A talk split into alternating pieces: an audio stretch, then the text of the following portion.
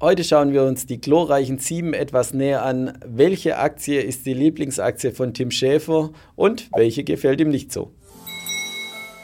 Lieber Tim, alle zwei Wochen schalten wir live zu dir nach New York. Freue mich sehr, auch heute wieder. Heute haben wir ein sehr spezielles Thema ausgesucht. Ja, die großen, glorreichen Sieben heißt es so schön in der Presse. Was hat es damit auf sich?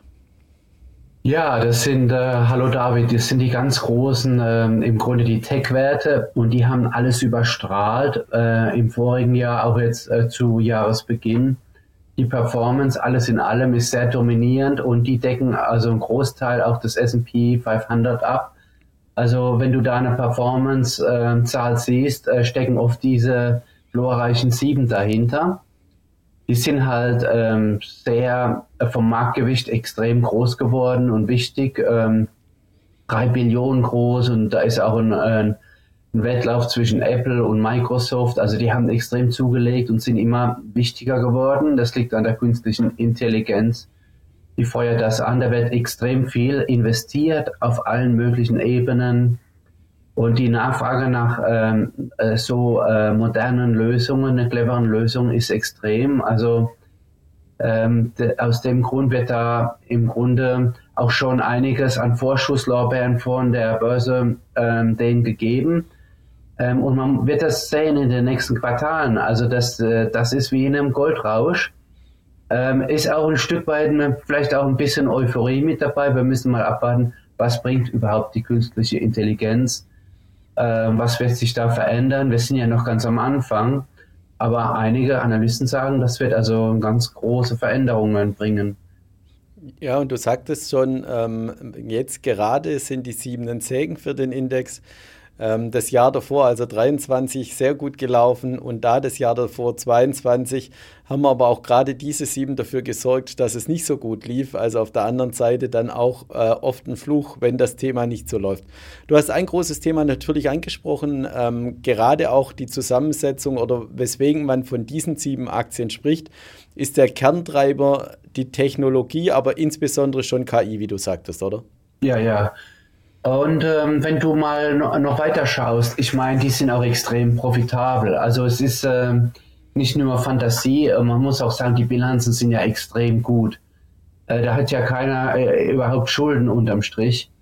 Äh, die schwimmen im Geld. Und wenn man das vergleicht mit der Old Economy, mit einer General Electric oder Tesla vergleichen würde mit einer General Motors, General Motors hat extrem hohe Schulden aber zum Teil liegt es auch an der Finanzierung der Autos und so. Da muss man auch aufpassen. Ähm, Tesla ist, war ähm, 700 Milliarden Dollar schwer und GM, wenn du mal guckst, äh, irgendwo 48 Milliarden. Und das ist auch ein Riese und die sind auch wichtig vom Umsatz her, extrem wichtig. Und die greifen auch Tesla an, auch auf der Preisseite reduzieren die die Preise und Tesla musste auch ähm, die Preise senken. Und man sieht da auch schon, dass die Konkurrenz Tesla zusetzt glaube, das letzte Quartal waren die im Umsatz nur noch 3% äh, Wachstum. Das ist nicht viel für einen Wachstumswert. Ja, und äh, du hast schon den richtigen Titel rausgesucht mit Tesla. Hieran sieht man auch, dass Tesla keine Fabrik ist oder kein Hersteller, der Autos produziert, sondern eigentlich eine Hightech-Firma. Es ist so der einzige Wert bei den sieben, wenn man so will, wo etwas branchenfremd ist. Ähm, ja, gut, aber er, er sagt auch, wir machen hier künstliche Intelligenz und künstliche Roboter wollen wir, wollen wir investieren und neue Felder aufmachen über die äh, Plattform von Tesla. Ähm, und in dem Zusammenhang hat er auch verlangt, dass er einen größeren Anteil bekommt an Tesla. Er will 25 Prozent, der Elon Musk. Äh, da müssen wir mal sehen, das ist eine hohe Forderung. Er hat selbst äh, Aktien verkauft ähm, seiner Tesla Firma, weil er äh, diese Twitter X heißen die ja jetzt äh, übernommen hat.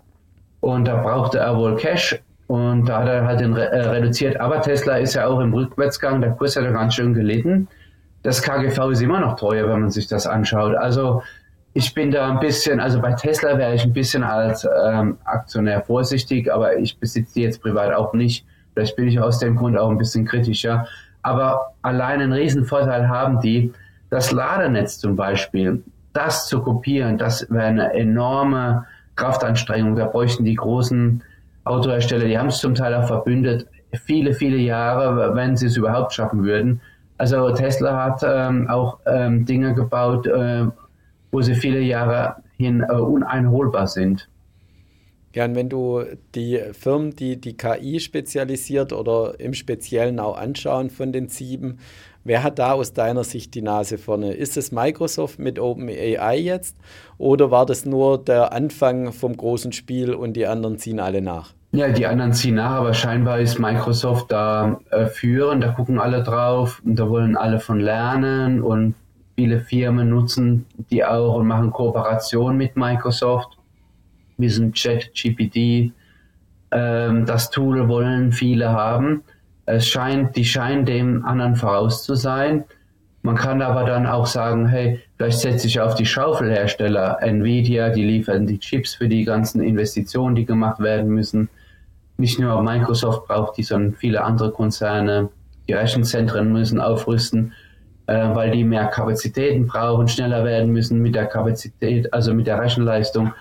Insofern, man kann also auch sich ganz viele Schaufelhersteller aussuchen im Chip-Bereich, äh, Zulieferer, auch kleinere, zum Teil gibt es da auch ganz extreme Weltmarktführer, vielleicht auch aus der zweiten und dritten Reihe. Äh, das wär, ähm, so könnte man da auch von profitieren. Ja, und was denkst du, was da noch alles äh, für Sachen möglich sind, vielleicht auch an die wir auch gar nicht denken? Also wenn man sich jetzt gerade vielleicht die Apple auch mal vorstellt, ähm, größte Firma oder eine der größten Firmen der Welt mit einem unglaublichen äh, Budget ähm, und auch Forschungsbudget, haben die nicht auch noch Spaß, ähm, den Markt aufzurollen? Ja, die haben äh, immer wieder versucht, in neue Bereiche zu gehen. Apple hat auch versucht, in die E-Autos zu gehen und die sind unheimlich vorsichtig. Man kann sich da auch verrennen. Ähm, Alphabet hat das gemacht. Die hatten ein Forschungslabor. Die haben ja auch vieles, ähm, viele Milliarden da reingesteckt und die fahren das jetzt zurück, weil auch viele Projekte sind einfach nicht vorangekommen. Die haben viel Geld gekostet. Die hatten zum Beispiel so ein äh, so einen gigantischen äh, äh, Luftballon entwickelt, der das Internet verbreiten sollte und so. Und die haben vieles eingestellt und die kürzen da immer noch weiter in diesen ganzen äh, Projekten, diesen Laboren, diesen Wissenschaftslaboren. Also ich glaube, Apple ist auch sehr, sehr vorsichtig, bevor die ähm, ein neues Projekt äh, starten würden. Keine Ahnung, das ist schwer zu sagen. Es wird auch extrem geheim gehalten, ähm, weil man da keinem irgendwie einen Vorteil geben will. Äh, wahrscheinlich auch auf der Mitarbeitersuche und so, weil man dann die Spezialisten anheuern will. Wobei man muss auch dazu sagen, dass die ganzen Tech-Konzerne auch äh, beim Personal sparen. Also die haben Microsoft, egal wo man schaut, ähm, Amazon, die haben die letzten Monate, das letzte Jahr, Tausende von Stellen haben sie gestrichen. Auch eine deutsche SAP hat das jetzt angekündigt, eine große Stellenstreichung steht bevor. Also die investieren nicht nur viel in neue Technologien, sondern die kürzen auch äh, enorm die Kosten. Was alle sagen, man hat sich gewandelt weg vom Wachstum hin zum Ergebnis. Äh, was zählt, was für sie wichtig ist, ist überall der Ertrag ist Number One, äh, Priority und äh, Wachstum ist gar nicht so wichtig. Also man, sie wollen alle sehr profitabel sein und äh, darauf achten sie. Ja, wir haben gerade schon rausgehört, du bist nicht der große Freund von Tesla, zumindest nicht was die Aktie angeht, oder du hältst sie zumindest nicht selber im Portfolio. Und wenn du die sieben Titel anschaust, also dann sind es nur noch sechs, welcher ist denn da dein Lieblingstitel? Oh, wahrscheinlich äh, würde ich sagen mal ähm, Alphabet, äh, KGV irgendwie so 23 oder so. Ich habe ähm, auch kürzlich ähm, die Filiale hier besucht, die Niederlassung in New York. Das ist schon sehr, sehr beeindruckend. Und äh, aber die, die haben schon, ich glaube, äh, die sind nicht so schnell gewesen äh, wie die Microsoft. Also die müssen da mit ihrer AI-Technologie, dieser Bad und so, die müssen da noch nachholen. Aber ähm, ja, mal schauen. Also ich weiß das auch nicht, wer am Ende die Nase vorn haben wird. Und das wird ein Wettrennen, das, äh, das ist faszinierend. Äh, es ist auch schwierig zu sagen, ähm, wo, wo, du jetzt am besten einsteigst. Äh, ähm, ja, das wird die Zukunft zeigen. Und man muss auch jetzt als Anleger nicht unbedingt da jetzt sofort reingehen und sagen, meine Güte, dieses FOMO, Fear of Missing Out, ist ja allbekannt. Ähm, dass man dann auf einem Allzeithoch, wenn so eine Meta-Plattform oder so eine Aktie auf dem Allzeithoch ist, ähm, dass dann viele noch reinspringen. Man kann da vielleicht schon eine kleine Position hier und da aufbauen. Vielleicht sagt man, ich nehme die fünf oder sechs Führenden oder alle sieben. ähm, aber man muss da nicht äh, jetzt Haus und Hof verwetten. Man kann äh, auch streuen und konservative Value-Werte dazu äh, mischen, um da nicht zu abhängig zu sein und jetzt in einem Hype vielleicht noch drauf zu springen auf den Zug, der schon eh fast abgefahren ist. Ja, glaubst du, die Aktien, du sagtest gerade schon vielleicht im Hype oder auch darüber, aber die Technik an sich, also wir sehen es ja selber in, im täglichen Leben und in der Arbeit, man nutzt diese Tools ja praktisch täglich jetzt schon. Ja, ist es nicht erst der Anfang der Technologie? Ähm, sehen wir erst den Anfang und äh, vieles kommt noch, dann sind die Aktien ja vielleicht sogar noch unterbewertet. Das kann sein. Ähm, man kann also schon davon ausgehen, die, diese Technologiekonzerne, die sind ja auch schon viele, viele Jahre extrem erfolgreich. Die liefern ja gigantische Renditen, äh, Gewinnmargen, das ist unvorstellbar.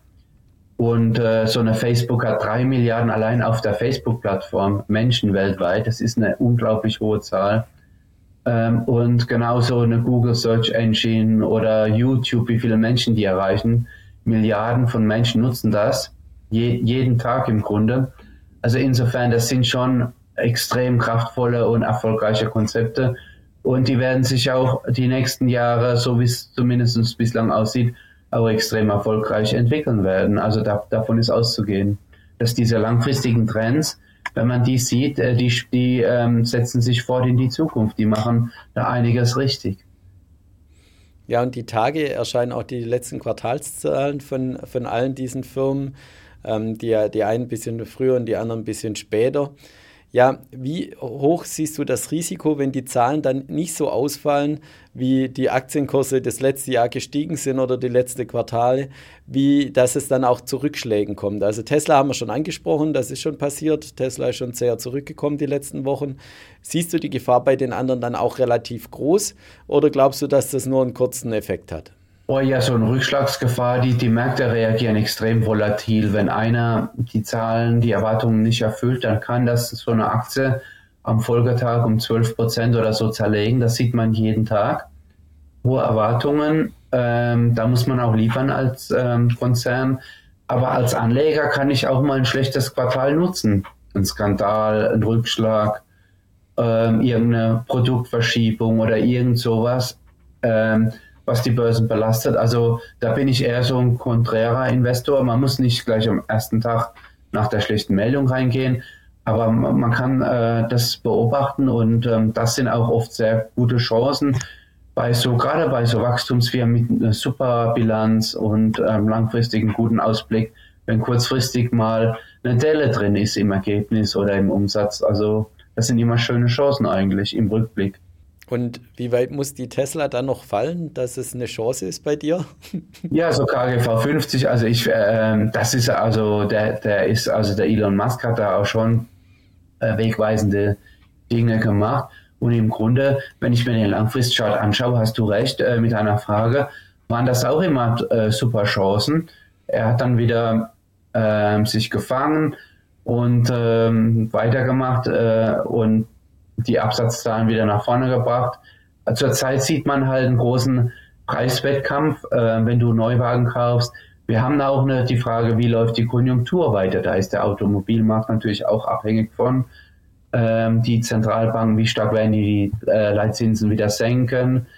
Ähm, da ist also da auch schon ein bisschen, äh, klar, ähm, äh, ein bisschen äh, beeinflusst worden von, von mehreren Faktoren. Ähm, aber auf jeden Fall als Langfristanleger schaue ich mir auch so eine Tesla an und würde sagen, Mensch, sind ja auch ganz schön ähm, gefallen und haben zwar ein hohes KGV, aber auch eine wegweisende Technologie, eine super Marke, super Image. Da gibt es ja also Leute gerade so in Kalifornien, auch in Deutschland und in der Schweiz, also die lieben die Autos, die würden nichts anderes kaufen ähm, und so, sind total begeistert. Ja, vielen Dank für deine Einschätzung. Wir werden die Zahlen, die diese Tage kommen, sehr genau beobachten und auch sehen, ob es dann Chancen gibt, vielleicht schon einzusteigen oder die Aktien weiter zu beobachten. Herzlichen Dank dir, lieber Tim, und Grüße nach New York. Und liebe Zuschauer, schauen Sie wieder bei uns vorbei, wenn es heißt Wall Street Live mit Tim Schäfer.